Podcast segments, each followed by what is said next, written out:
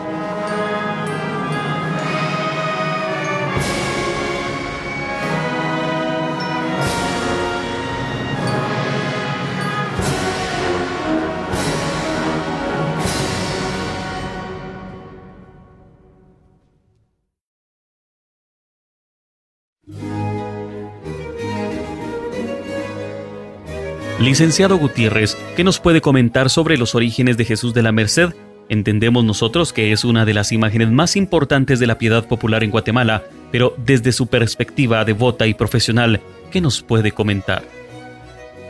El 5 de agosto de cada año, en la parroquia de Nuestra Señora de las Mercedes, se realiza la conmemoración de la consagración de Jesús Nazareno de la Merced realizada justamente el 5 de agosto del año 1717. Esta es una ocasión siempre especial para la historia, para la religiosidad, para la devoción, para tantas cosas que han girado en torno a uno de los más grandes íconos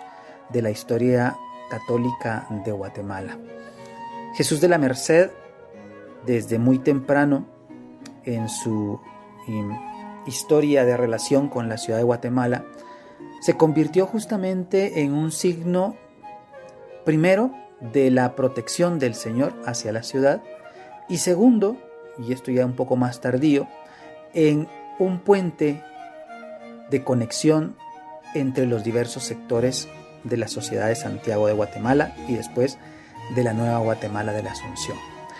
Por eso existe siempre un interés muy particular en muchos círculos, últimamente también en círculos periodísticos, laicos o intelectuales que analizan justamente el papel de una escultura que reviste especial importancia para la sociedad guatemalteca. Jesús de la Merced es entonces un estandarte de la fe, también de la devoción, pero también de la cultura del pueblo católico que desde el siglo XVII en el caso de la hechura del Nazareno, pero desde el siglo XVI en el caso de la institución que lo venera,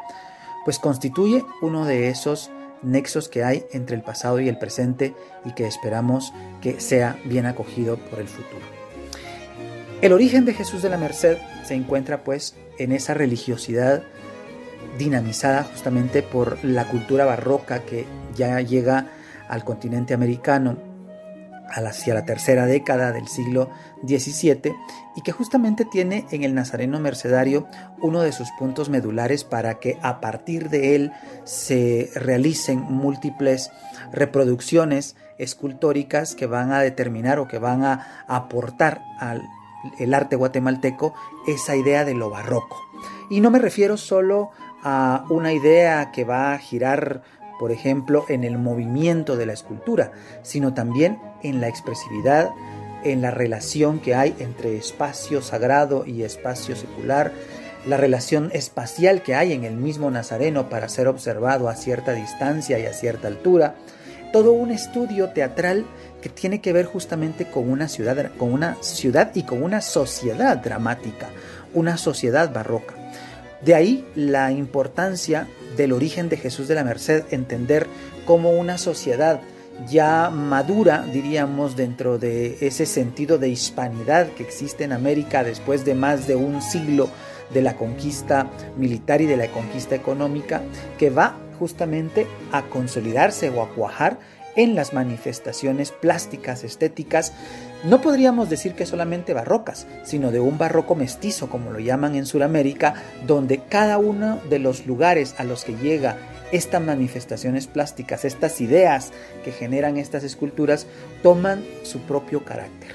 No podemos hablar de un barroco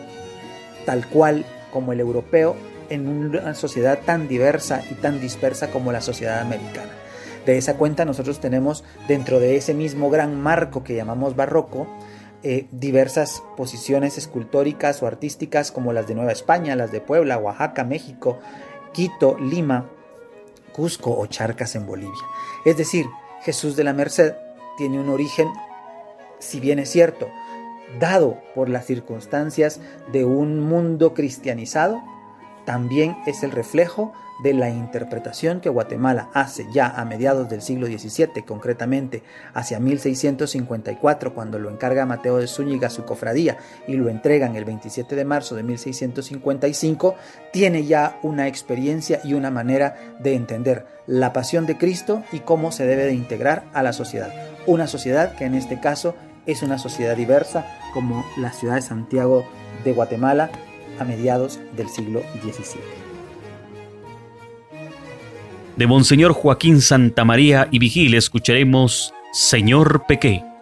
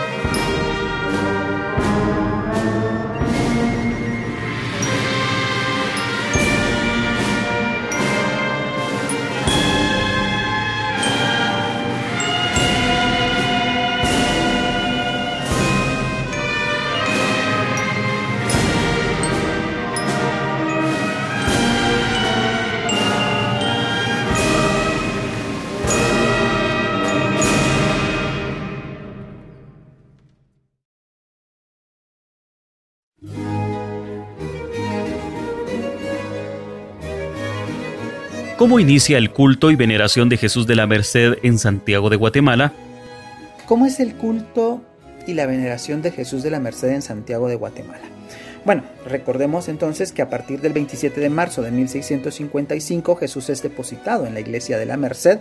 y es custodiado por la Cofradía de Jesús Nazareno de la Merced. Ojo con estos datos porque muchas veces asociamos que la cofradía depende de los eh, reverendos padres mercedarios y hay una independencia muy interesante que se nota, por ejemplo, en los testimonios y en los libros de registros, donde la cofradía opera con una gran independencia dentro de la iglesia. ¿Sí? Es la cofradía la que se encarga del culto, es la cofradía la que se encarga de organizar todos los eh, diríamos, momentos cumbres del año litúrgico que se celebran alrededor de Jesús Nazareno. Destaca en ese sentido, eh, por ejemplo, la fiesta de la Ascensión del Señor, una fiesta que siempre ha estado muy ligada a la figura de la pasión de Cristo. Ahora nos parece un poquito Mm, pues extraño asociar la ascensión con la pasión, pero hasta hace no mucho tiempo era parte esencial de ese ciclo y era celebrado alrededor de las imágenes de pasión, como puede ser en este caso Jesús de la Merced. Lo mismo sucede con la transfiguración, no es casual que el 5 de agosto de 1717 coincida justamente con la transfiguración del Señor y eh, había ciertas eh, celebraciones muy importantes durante la Semana Santa. La velación del lunes santo, la función de la reseña y la procesión de penitencia, que no era Viernes Santo, sino que era Jueves Santo por la noche, en la cual, que esto es un dato muy interesante también, participaba la élite criolla de la ciudad. Y ojo con este, con este dato, porque eso quiere decir que la vinculación de Jesús de la Merced y una eh, diríamos, explicación lógica del por qué ese esplendor en el culto, en los ajuares, en los adornos, en la importación de productos para su eh, ornamentación, pues está justificado justamente en que es el grupo dominante de la ciudad de Santiago, comerciantes, funcionarios reales, funcionarios locales, familias herederas de conquistadores, los que están aglutinados a su alrededor y pueden costear y pueden también justificar la presencia de Jesús de la Merced en toda la ciudad y después en el siglo XVIII mucho más allá de la ciudad. Quiere decir pues que mucho de la importancia del culto de Jesús de la Merced se entiende en función de quiénes son los que están a cargo del culto de Jesús Nazareno. Y de esa cuenta podemos pues eh, ver en sus libros de registros cómo eran capaces de importar eh, telas muy finas, por ejemplo, de México, en algunos casos de Francia o, o incluso es dable pensar que de España,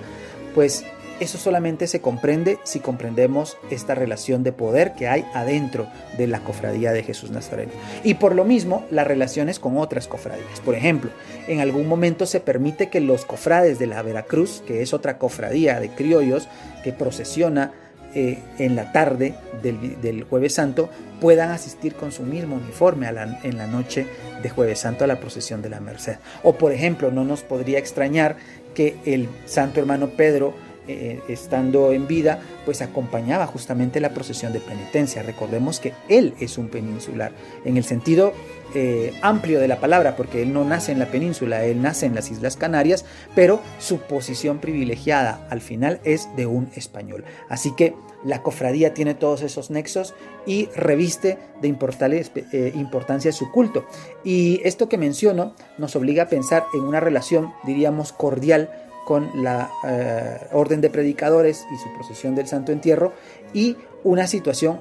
completamente diferente con la procesión de la parroquia de indios de Nuestra Señora de la Candelaria. Pero, insisto, es un culto muy enraizado en la ciudad de Santiago de Guatemala y tiene una explicación pues también no solo desde la óptica de la fe, sino desde la óptica de lo social. Pedro Donis, caminando tras la procesión de Viernes Santo del año de 1941, vio la figura de un ave que formaba parte del decorado procesional de aquel año. Inmediatamente buscó papel y compuso una icónica marcha que estrenaría durante ese mismo recorrido procesional y a la que titularía como aquella ave, el cuerpo.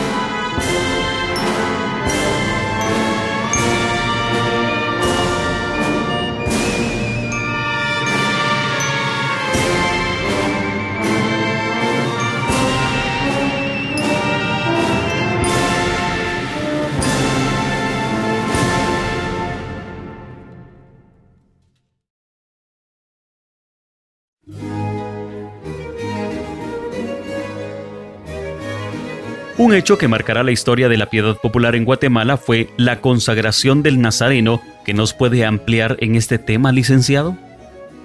Dos sucesos son claves para entender la repercusión de la devoción de Jesús Nazareno de la Merced en una institución que, si bien es cierto, ha cambiado de nombre, es la misma institución desde el siglo XVI. Es esta relación entre Jesús Nazareno de la Merced y la ciudad de Guatemala, que tiene justamente en 1717 y en 1721 dos hechos que son paradigmáticos. El primero, la consagración, y el segundo, la jura como patrón de la ciudad.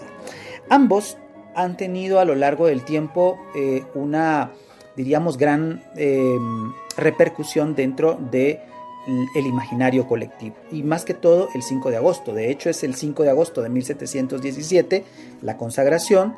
quien más influencia ha tenido dentro de la historia de la devoción a la pasión de Cristo en Guatemala. Y por último, ya no solo la pasión de Cristo, sino en realidad cualquiera de las devociones católicas.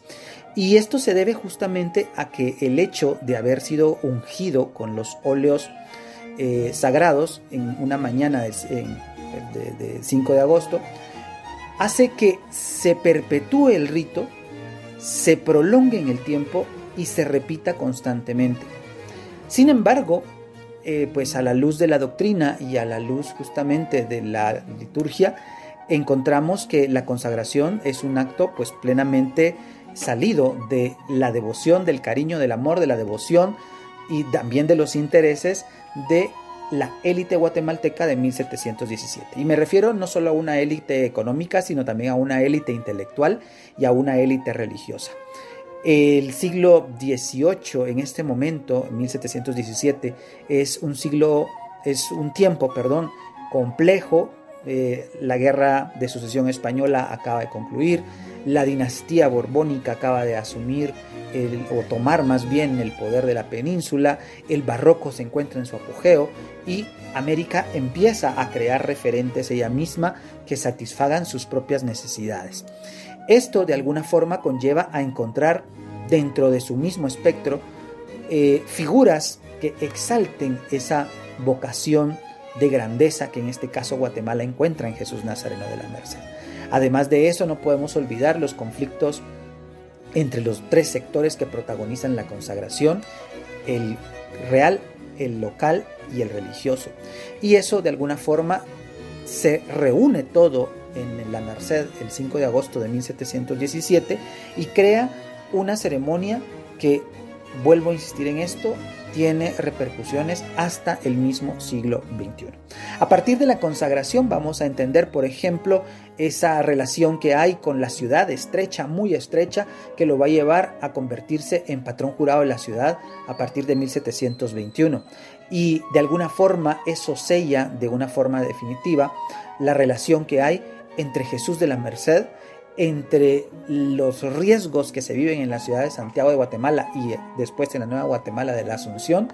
y la espiritualidad que evoca Jesús de la Merced para convertirse en un defensor y en un protector ante estos desastres que ocurren pues en las dos ciudades. Así que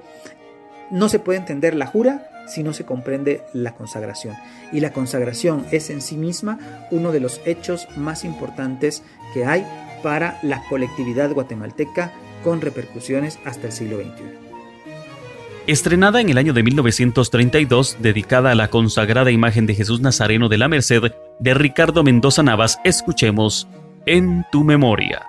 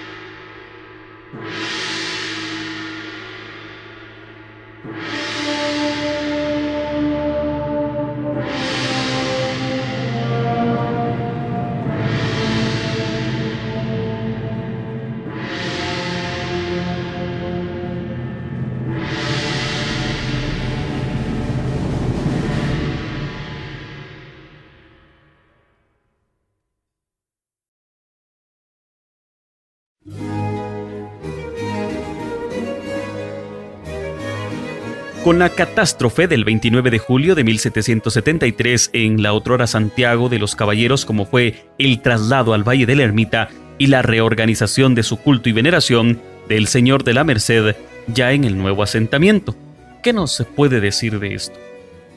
Si tenemos claro esta situación, esta relación que hay entre la ciudad y Jesús Nazareno, pues no nos va a costar mucho imaginar el desastre que representa para la devoción y para, diríamos, la ciudad de Guatemala el terremoto de 1773 y esa, diríamos, posición un poco intransigente del capitán general de Guatemala, don Martín de Mayorga, en mover a toda costa la ciudad de Guatemala. Ya en 1717 había pasado una cuestión similar y en 1717 también Jesús de la Merced había sido considerado el protector y salvador de la ciudad. Eh, para ese momento eh, era el obispo, el mismo consagrante de Jesús, quien quería mover la ciudad a otra parte.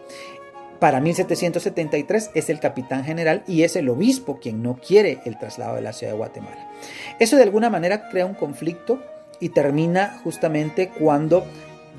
ya sellado el traslado por, por orden real en 1776, el capitán general ordena que Jesús Nazareno de la Merced sea llevado a la ciudad de Guatemala. Y fíjense que esto es algo muy interesante, porque la, la situación era compleja en la medida en que la élite guatemalteca no quería obedecer la instrucción del traslado, a pesar de que se habían cortado los abastos, se amenazó con la destrucción de la ciudad, se facilitó que la, élite tuviese nuevas tierras y buenas tierras en el, nuevo asentamiento, pero aún así la situación era compleja porque la parte cultural, la parte cultural, ese lazo que se crea entre el sentimiento de pertenencia a algo y a alguien, no se ha creado, no se puede crear de la noche a la mañana en un lugar despoblado como era la Nueva Guatemala, la Asunción, donde el pueblo de la Asunción pues no cumplía con estos requisitos. Así que el capitán general lo entiende, y esto es muy interesante porque todavía hay un resabio de mentalidad barroca, aunque ya estamos en plena ilustración, y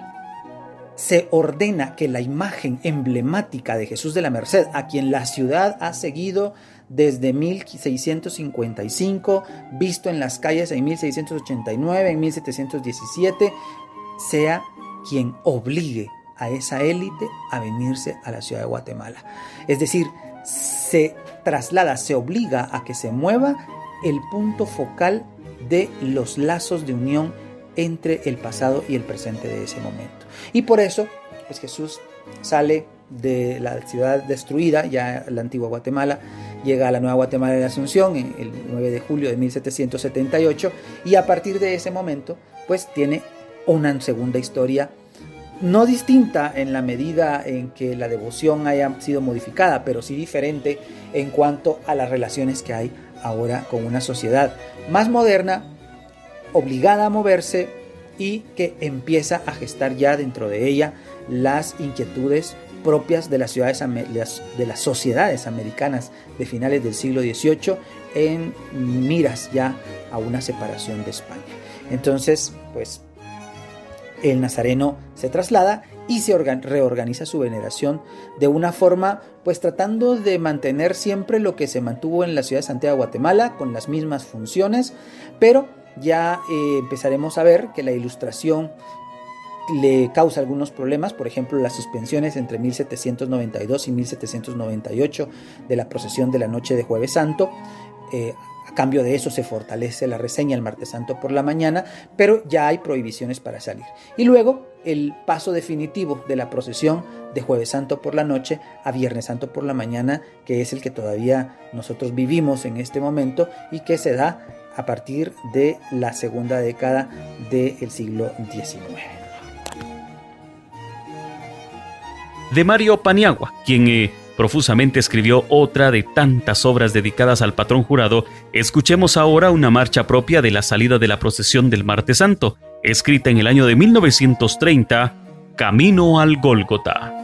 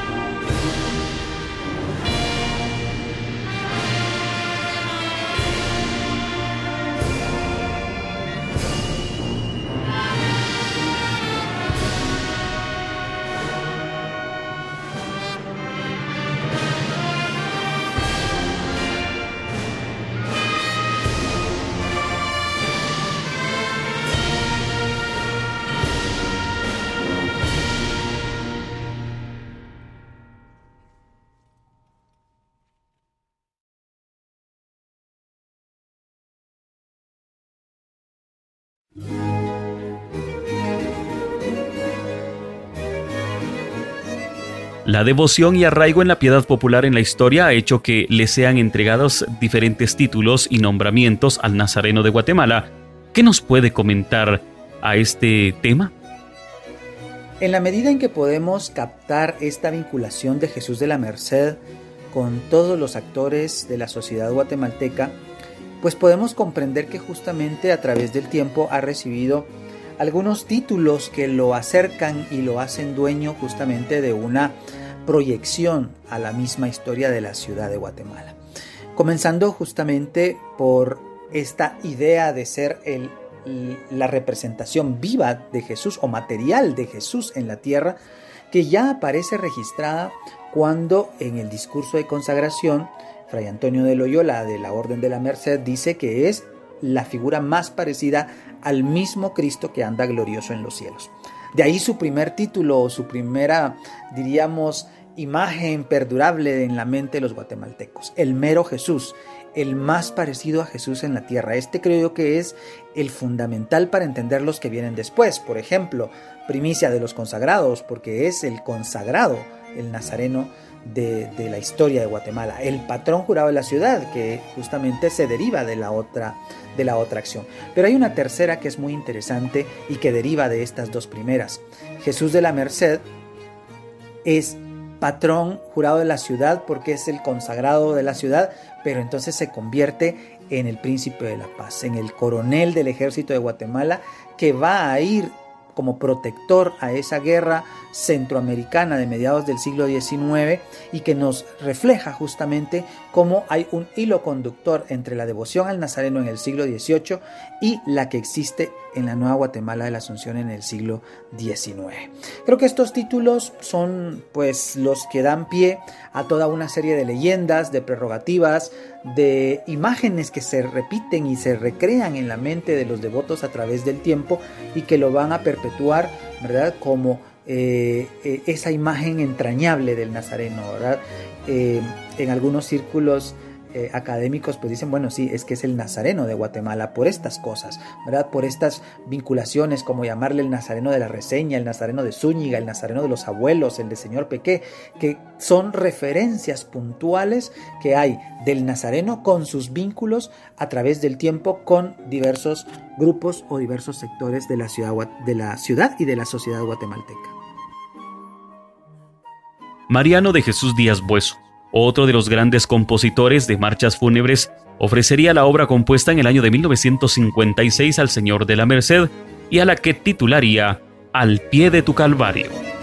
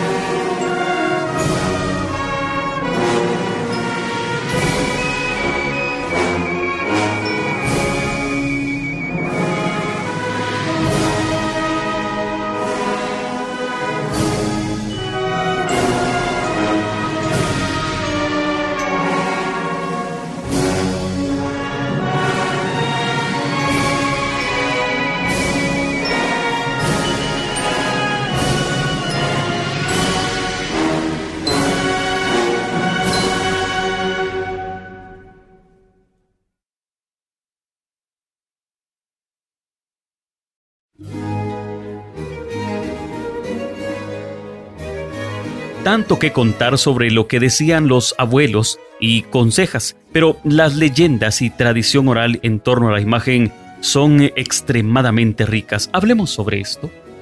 Hablando de esta interesante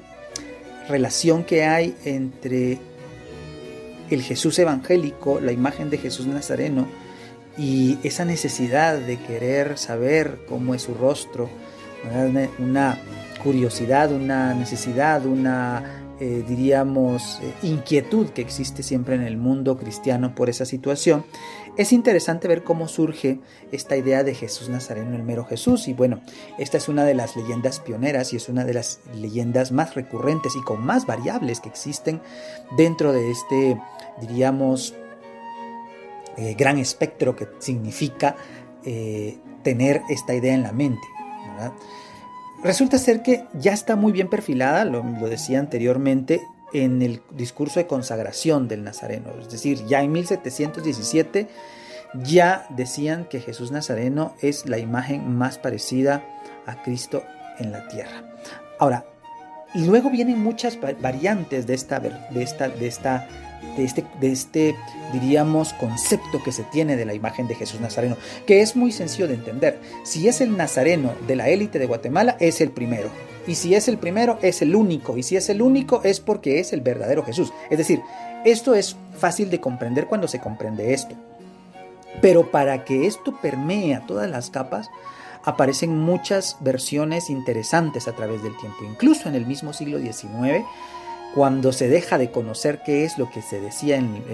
el siglo XVIII, aparecen entonces estas leyendas tan interesantes donde pues eh, una monja, y esto es bien, particular porque en algunos casos dicen que la monja vive en Francia y manda a pedir un retrato del Nazareno, en otros casos dice que la monja era del convento de las Carmelitas de Santa Teresa de la Nueva Guatemala, en otros casos es una mujer anciana que vive muy remota y muy encerrada en su casa las que piden, ¿verdad? A través de haberse enterado por un sueño de que el verdadero rostro de Jesús es el del Nazareno de la Merced, estas leyendas lo que hacen es justificar y reproducir e introducir una nueva forma de explicar esta realidad sobrenatural que ya estaba presente en el siglo XVIII. Esta es sin duda no solo, quizás, y vuelvo a insistir con esto, el principal de sus títulos, sino también la principal de las leyendas, porque esta es la leyenda que más extendida está, incluso en algún momento estuvo muy extendida aún fuera del territorio de la actual República de Guatemala, y es la que más ha llegado hasta, hasta, nuestra, hasta nuestra actualidad. Con todo esto, pues eh, existen muchas... Eh, formas de relatos que no vamos a decir que sean leyendas, sino que son testimonios de, la verdadera devoción, de la, de la profunda fe que existe y que ha existido alrededor del Nazareno Mercedario, ¿verdad? Y entonces se manifiesta en curaciones, en milagros por el trabajo, por la salud, etcétera, etcétera, que tienen que ver justamente con estas tradiciones orales que se han formado alrededor de Jesús de la Merced. Eh, más adelante pues platicaremos sobre justamente el, origen de las marchas que tan... Eh, ricas son alrededor de Jesús de la Merced, pero que también tienen que ver alrededor de todas estas versiones de la tradición oral de los guatemaltecos. En el año de 1927, durante el cortejo procesional de Jesús de la Merced el Viernes Santo, se estrenarían dos marchas del autor antigüeño Alberto Velázquez Collado. La primera, pues eh, era de manera especial y particular Belleza, una de ellas la que hoy es marcha oficial de la Hermandad del Señor Sepultado de la Escuela de Cristo. Cruz Pesada, y la otra que a continuación escucharemos y que lleva por título Penitencia.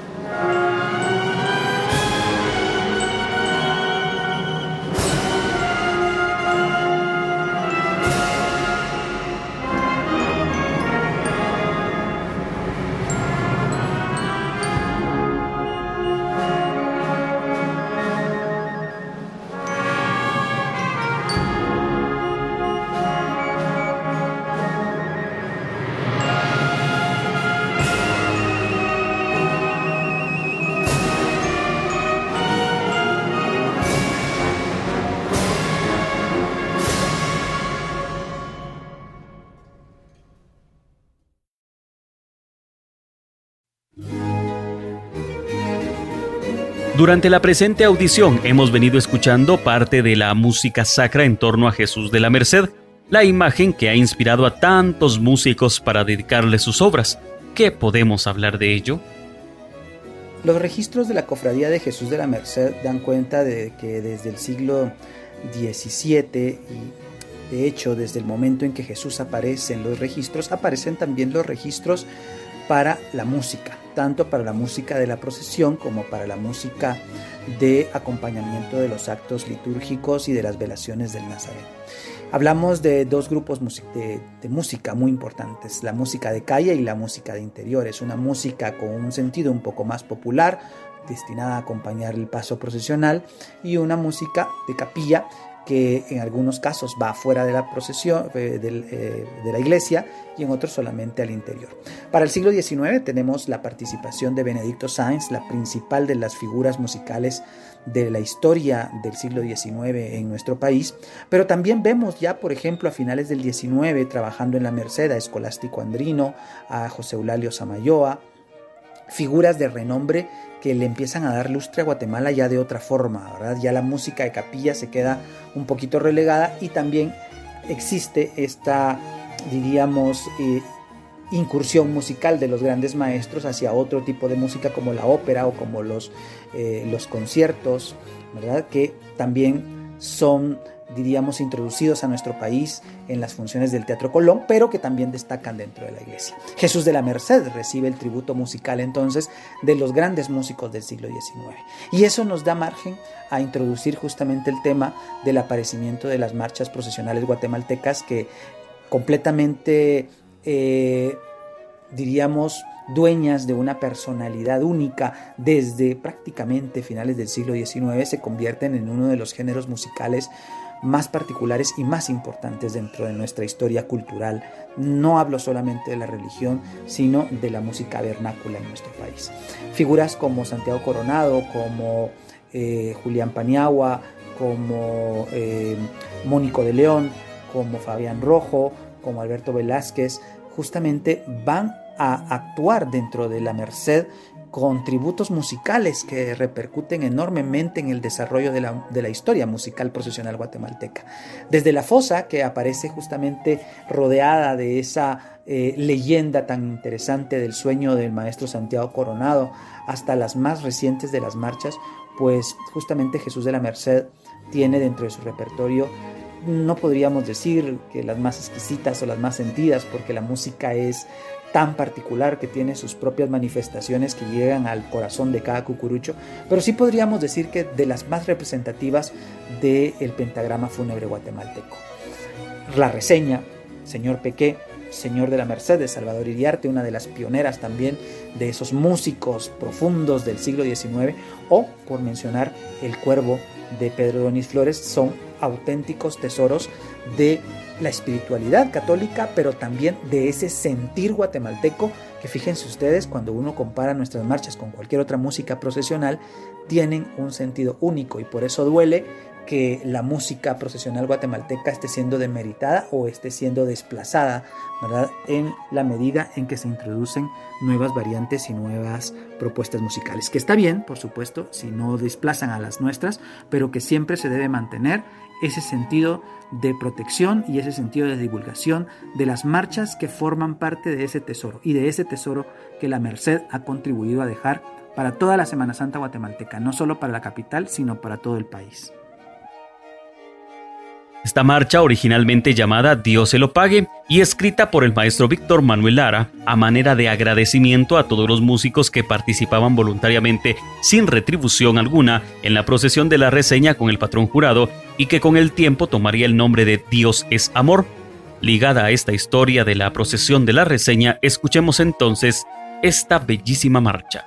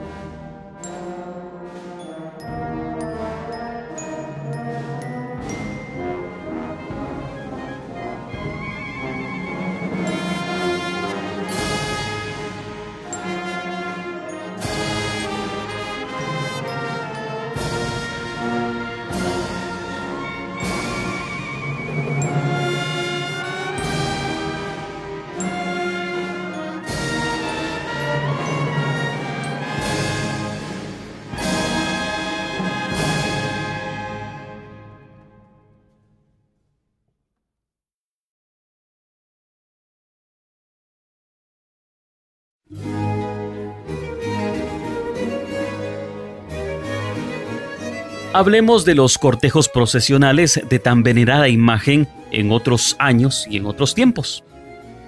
En la Semana Santa guatemalteca, Jesús Nazareno de la Merced, pues es la única escultura que sale dos veces en una procesión. Y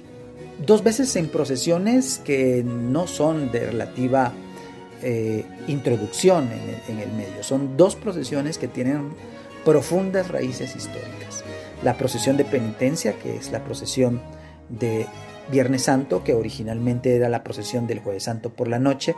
Y aquí pues cabría hacer la mención de que el Jueves Santo por la noche es por antonomasia la noche de las procesiones. Y lo vemos justamente, por ejemplo, en el caso español con las madrugas, que son justamente las grandes procesiones que parten a la medianoche del Jueves Santo y retornan en horas de Viernes Santo. La procesión o las procesiones penitenciales de Santiago de Guatemala eran justamente en esa, en esa eh, diríamos, periodicidad. La Veracruz, Jesús de la Merced, Jesús de Candelaria. ¿Por qué? Porque el Viernes Santo por la mañana se dejaba justamente a las actividades propias del hogar, eh, me refiero a actividades religiosas, y por la tarde la asistencia masiva al Santo Entierro de Santo Domingo. Esto cambia en el siglo XIX cuando por razones de muchas lluvias constantemente durante la noche de jueves santo la procesión es cancelada, no puede salir y termina desplazándose completamente hacia la mañana de Viernes Santo. Esto le da otro tinte interesantísimo a la procesión, ¿no? Porque es la procesión del Nazareno que va justamente camino al Calvario. Por ahí hay una leyenda donde dice que el Papa solicita unas fotografías o unos lienzos, porque la, la versión no habla de, fotografías, sino de lienzos, donde Jesús Nazareno dice, pues se le manda al Papa y él ve y que uno va por místico el jueves y otro por, realista el viernes. Sin embargo, esto es completamente falso porque la realidad es que Jesús va a la procesión de Viernes Santo por las suspensiones de la noche del jueves santo.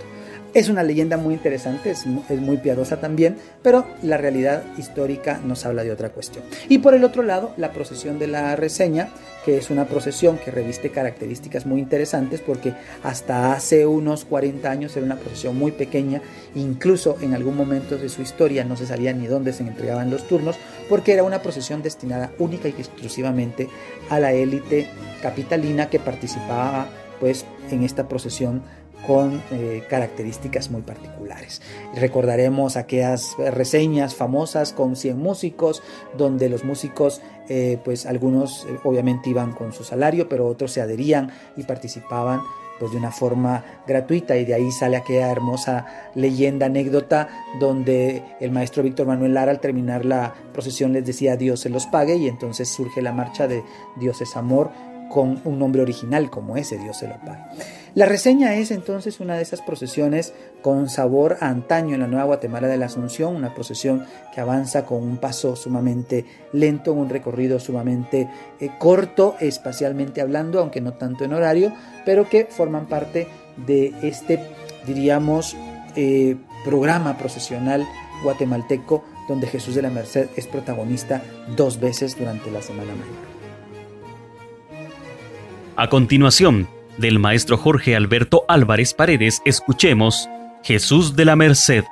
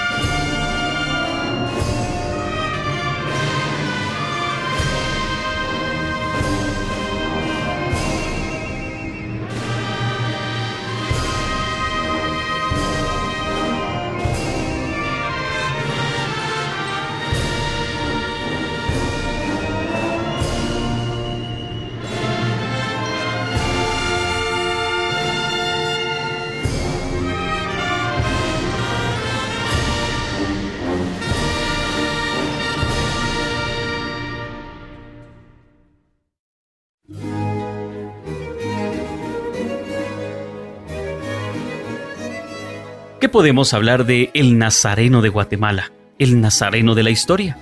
Jesús de la Merced, pues, es el Nazareno de Guatemala, sin, sin más que agregarle, basado justamente en esa relación que tiene a través del tiempo entre los diversos sectores de la sociedad guatemalteca que por una razón o por otra se han acercado a él en virtud de la representación de la pasión de Cristo, una pasión de Cristo cercana que protege, que ayuda, que auxilia, que ampara, que guía, que cobija a los habitantes de la ciudad de Guatemala. Creo que una de las cuestiones más importantes a resaltar es el hecho de la permanencia de la figura de Jesús de la Merced en el imaginario colectivo por más de 300 años. El hecho de que aparezca en 1689 en las calles implorándole el cese de los terremotos, que aparezca en el 5 de agosto del año 2017 celebrando ese tercer centenario de la consagración, que la gente esté esperando que llegue el momento para que Jesús de la Merced pueda volver a salir a las calles de Guatemala y se conmemore ese tercer centenario de la declaración de Jesús de la Merced como patrono de la ciudad de Guatemala, eso lo convierte justamente en un referente importante, en un eslabón importante y en un protagonista importante de la historia de la devoción y de la historia de la cultura de los guatemaltecos. Para finalizar este programa, escuchemos de Salvador Iriarte, Señor de la Merced.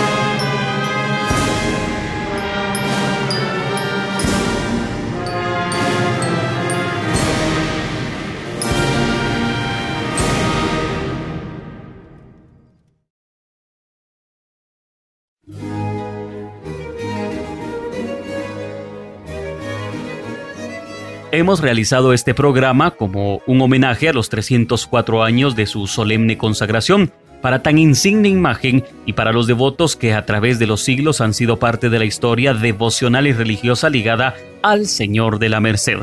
Agradecemos su compañía en esta edición de Marchas con Historia. Los esperamos en nuestros próximos programas y les invitamos a que se suscriban a nuestro podcast y a escuchar nuestras anteriores ediciones. Por el momento, feliz noche.